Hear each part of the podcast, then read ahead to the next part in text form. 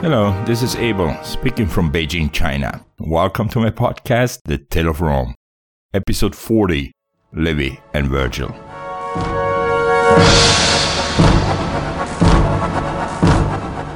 Virgil and Livy, Livy and Virgil. At the end of the day, the order of these two names doesn't really matter. However, I felt like sharing why I chose to name this episode the way I did. Our podcast started with a story where a guy named Aeneas was fleeing from a city called Troy. This was obviously brought to us by Virgil. Still, I decided to put Livy's name first on the cover of the episode. And no, the reason is not their looks. I can promise you that this is not a beauty contest. But after I picked these two pictures that would illustrate this episode's cover, I ended up having Livy full front and Virgil seen from a side.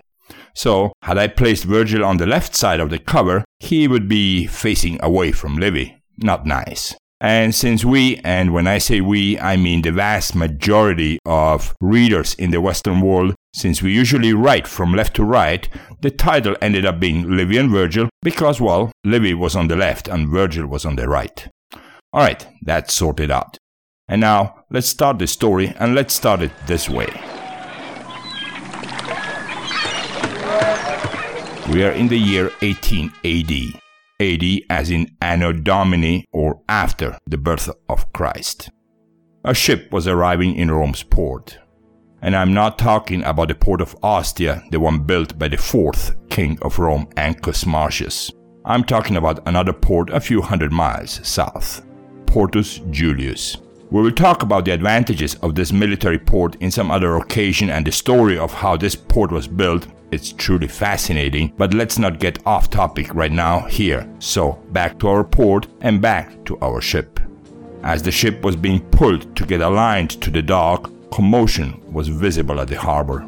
Nobody knew what the commotion was all about, but people were running around like crazy. Something must have happened either here in Port Julius or back in Rome. Among the passengers that were disembarking that day, a special guest.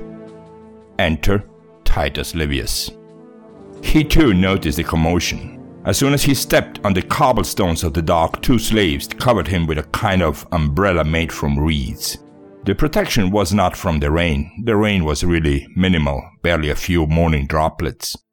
Minutes later, Livy heard the reason for the commotion. Yet again, a group of slaves managed to escape from a large estate that belonged to one of Rome's richest senators and as they made their way out of the estate, the size of the group grew with every hit and slash. Many Romans had vast lands here in the area of Naples, and many of their estates required special attention in order to avoid such slave revolts. Apparently, slave revolts were all too common in Rome these days, and now this band was some 2,000 men strong. But what was terrifying the people at Port Julius the most was that according to the latest reports, some 400 plebeians, dirt poor but otherwise free men, had joined their cause, and that they were on their way to the port. A small group of them had splintered away from the main group and was on its way to Rome, but the brunt of the fighting would be right here. Livy understood that the umbrellas were more for protection from being seen than from the rain. What if some of these rebels were among the people at the docks? Everyone knew how precious Livy was to the emperor and to the empire. After all, Livy was writing the history of Rome. And I can perfectly imagine Livy's reaction once he knew that this was all about runaway slaves. With his soft character, but his set of priorities firmly set in stone, Livy must have sighed.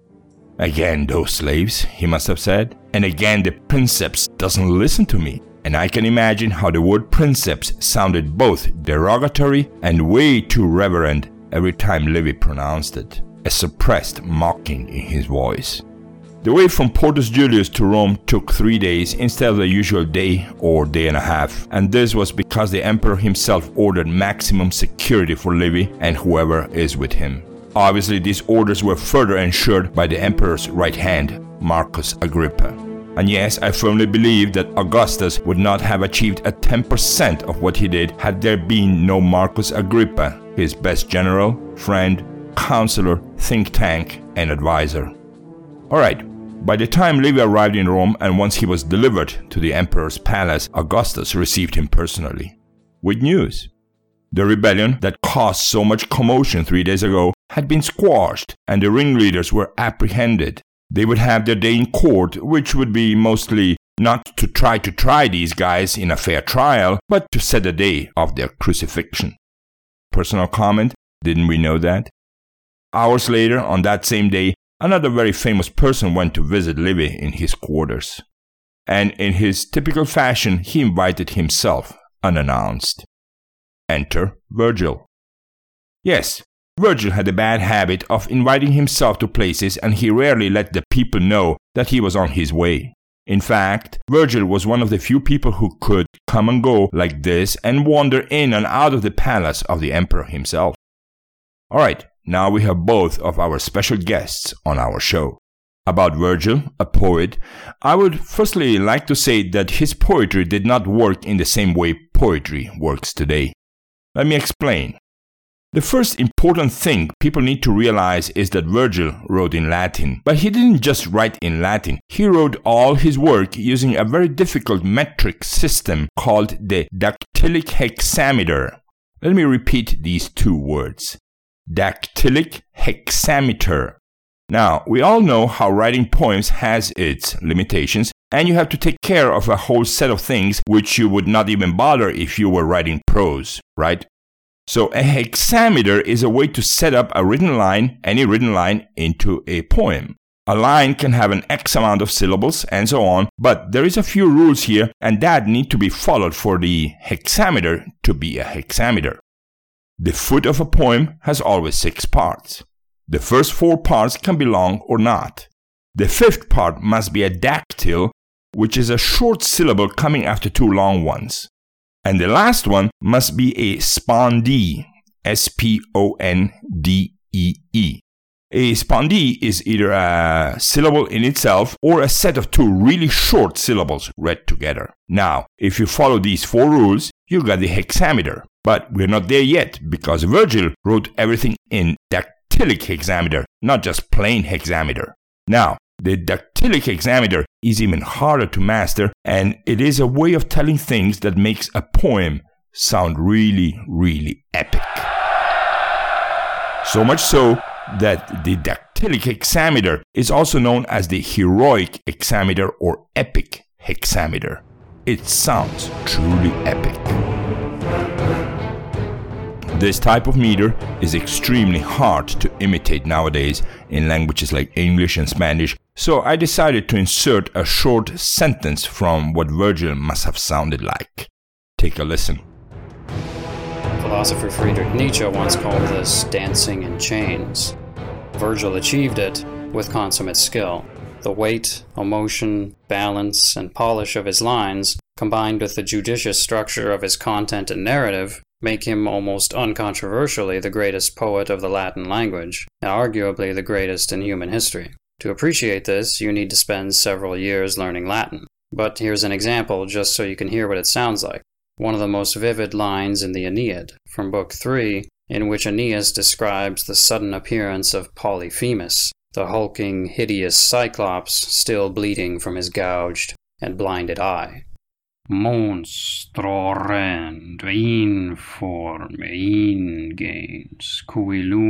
ademptum.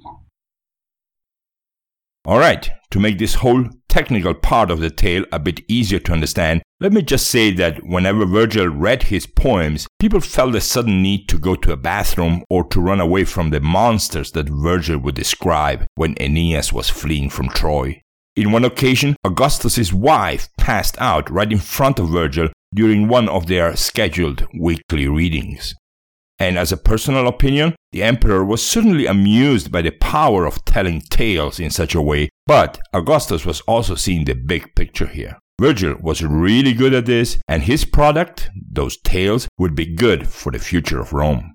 Under no circumstances should Rome lose what Virgil was creating. On the other hand, and as a side note, there is no relationship between Titus Livius and the wife of the emperor, namely Livia.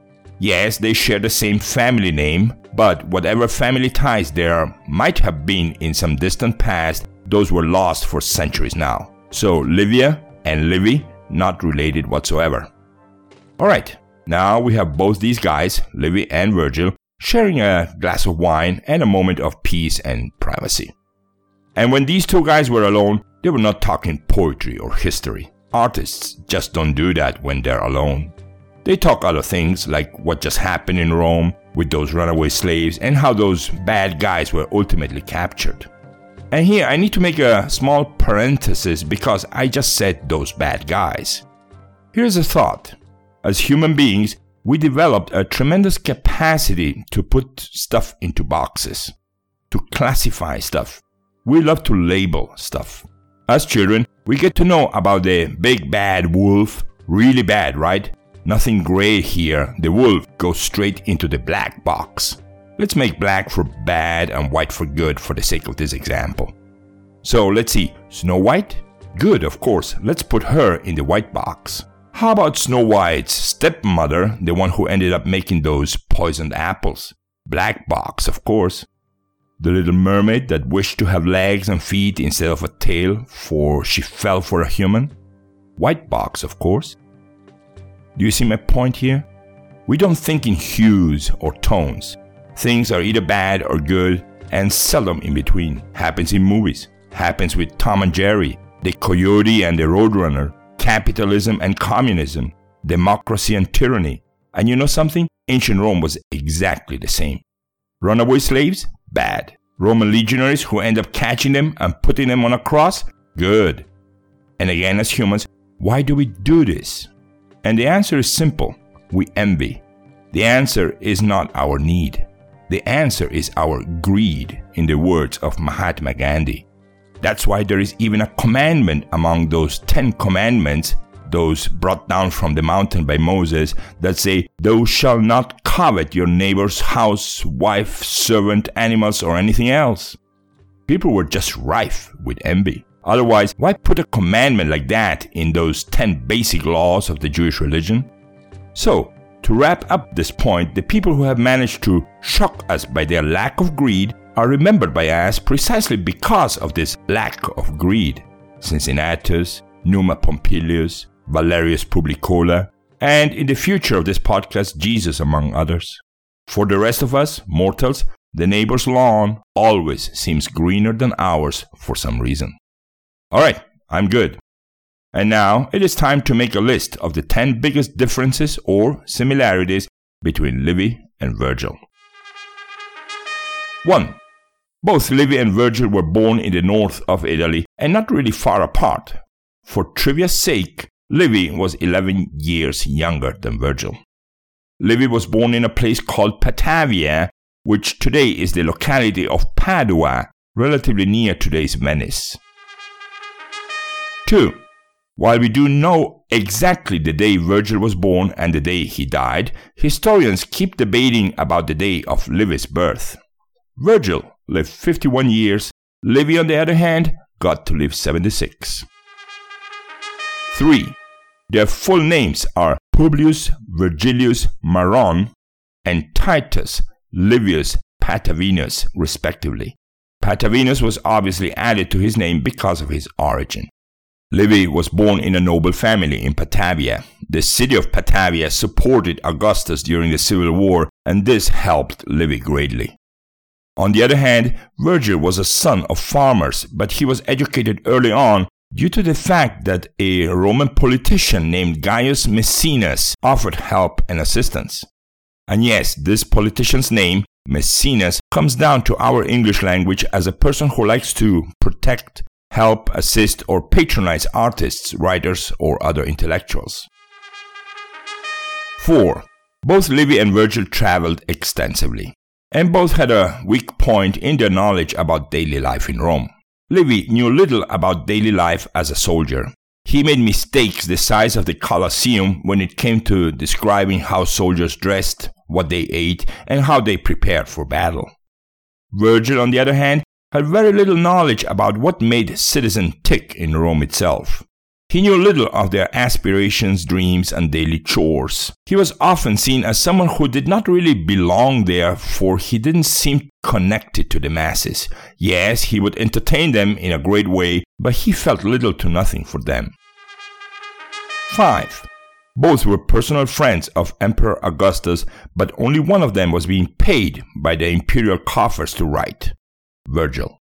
That's right, even though Livy became an instant celebrity in Rome after publishing Ab Urbe Condita since the foundation of the city, he wasn't getting paid by the emperor to write. Instead, Livy would rely on two of his favorite printing shops in Rome. This used to work more or less like this. A scribe, or a person who would dictate words, let's call him the dictator, would be sitting on a small chair. His back to the wall, he would be heard by some 10 to 20 slaves. Each slave had his own little chair, a table, ink, a utensil for writing, and a papyrus roll partially opened. Oil lamps were abundant because these workshops did not open their windows during summer or winter, and work was done day and night. Next, the dictator would read a sentence out loud, once. The slaves would write that sentence down as they heard it. It was paramount to pay close attention, for the dictator was not in the mood to repeat sentences. This went on until each chapter of a work had been transcribed by slaves in such a manner. So basically, more slaves writing meant more copies of a book. Next, once a papyrus roll or a sheet was finished, another slave would come and take that sheet to a garden or to the inner space of the building. Ink would be left to dry under the shade of fig trees, and if it was winter, vine leaves were placed on top of the sheets for further protection. After drying, Another set of slaves had to reread the whole thing and correct any ink spots that might have dried out too much. They also added curves to the initial letters of a chapter. Let's remember that at that time, Latin language did not use spacing between words. Also, the size of the letters mattered a lot. Too small, and it might not be readable. Too big, and you just wasted a ton of papyrus. After that, sheets would either be sewn together or simply placed on top of each other as there was no binding books the way we know it today. Each print shop used to advertise their products on the forum, and a lot of money was involved in this business. Workshops would send peddlers around the streets of Rome and have them repeat stuff like, We have the 10 best scribes from the city of Corinth, or We never use more than four scribes at any given time. Your quality is therefore guaranteed. And so prices of books went up and down in a free market economy which the Romans really understood well. Alright, 6. While Livy would sometimes write up to 20 pages a day, Virgil had days where not even a single sentence was created. Furthermore, if it wasn't that Virgil's death wish was deliberately disobeyed, today we would not have his works. Nothing. That's right, the whole Aeneid would have been burned. That was the wish of Virgil on his deathbed. And what's even more curious, Virgil never considered his Aeneid as a complete work of art. On a personal note, that's understandable. Artists are often like that. 7. By the nature of their writings, the works of art of these two giants had very different destinies. The 142 books about the history of Rome left to us by Livy almost disappeared completely during the Middle Ages and only managed to reappear during the time we now know as the Renaissance. The Aeneid, on the other hand, was very loved and often read throughout the Middle Ages for all the similarities of its stories with the stories of another book, the Bible. The Aeneid was considered a true work of art together with the Odyssey and the Iliad. 8. How much is left today of those originals? Nothing is the short answer. Of Livy's 142 books, we have copies of copies of around a 25% of the whole thing. About Virgil's work, which was spread through 12 books, we only possess copies of copies of copies that have been written and rewritten by monks for more than 15 centuries until they were printed. 9. None of these two wanted to deliberately and publicly support the new government in Rome. Remember, we were at the footsteps of a new type of rule, and everything was new in Rome. The Republic was dead, but many still remembered it. So neither Livy nor Virgil wanted to give open support to this new type of rule, but both ended up doing just that. Also, it is said that Emperor Augustus loved to spar with them, with words, ideas, and notions. Some say they even had terrible arguments at times, both Livy and Virgil. And we know today that Augustus, in his strive to keep things calm, enjoyed those arguments, and he even allowed those arguments to go public for the people to be entertained. But we also know today that this whole thing was the emperor's smart way to keep the power. Having people debate him publicly and having to prove his point gave his rule a lot more credibility, and that is what Augustus needed the most. In one word, Augustus allowed and encouraged dissent, but only up to a point, of course. And finally, 10. This is the last point and the most important one. This also might be a point that many historians already know, but I still want to highlight it. Virgil was a poet. Livy was a historian. Virgil had a habit of scaring people while reading those verses. His voice, way too low pitch for a man of his size, gave people the shivers, and many couldn't sleep for nights after listening to him. In the meantime, Livy would also read his stuff in forums so people would hear it, but his stuff scared no one. Livy used to make people think rather than run to a public bathroom. People would get angry at times when they heard the details of Lucretia's rape by the son of the last king of Rome. Livy was making people ponder what if. He was making people think where from. Alright, as another side note, Livy is the very first Roman historian who wrote about the appearance of UFOs over Rome during the winter of the year 218 BC. That's well before his own life. Looking back now, and according to the description, those UFOs were seen flying over the place where later the Colosseum was built. Good. Here goes another short anecdote. Once, a rich man from what today we know as Cadiz in Spain made a sort of pilgrimage to Rome with the sole purpose of seeing and hearing Livy speak in the forums. Well, I guess that's what happens to rock stars, regardless what time it is and regardless what instrument they play. Virgil used verses that could sound like honey or the orcs in The Lord of the Rings. Livy used prose to write about history, and yes, a great deal of it is false. People still couldn't get sleep after hearing it. Both these stars belong in a very special place. Eternity. Someone once said that people don't die the day their body passes away. Instead, they die the day nobody ever talks about them or even thinks about them any longer. A tall tree that falls in a forest makes no sound if there is nobody to hear that sound. So, this is why I chose these two guys as the very first biography episode of this podcast. They helped make Rome immortal. Truth and Lies, History and Fiction. That's the subtitle of our podcast, after all. A Tale, the Tale of Rome. Alright, our next episode will air sometime in July as I'm taking a three to four week break from podcasting in English. So, whenever that time comes, I'll see you then. Our next episode will be episode 41 The End of the Great War. Thank you for listening, and until our next episode.